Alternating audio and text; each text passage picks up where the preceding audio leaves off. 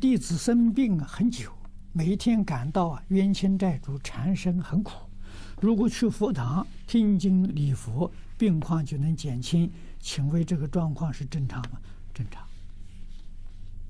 你在佛堂有很多人念佛，这个氛围啊，外国人讲磁场加持你，你的冤亲债主到这个地方来，他也感受到这个氛围，啊，他也会很喜欢，他就不再找你麻烦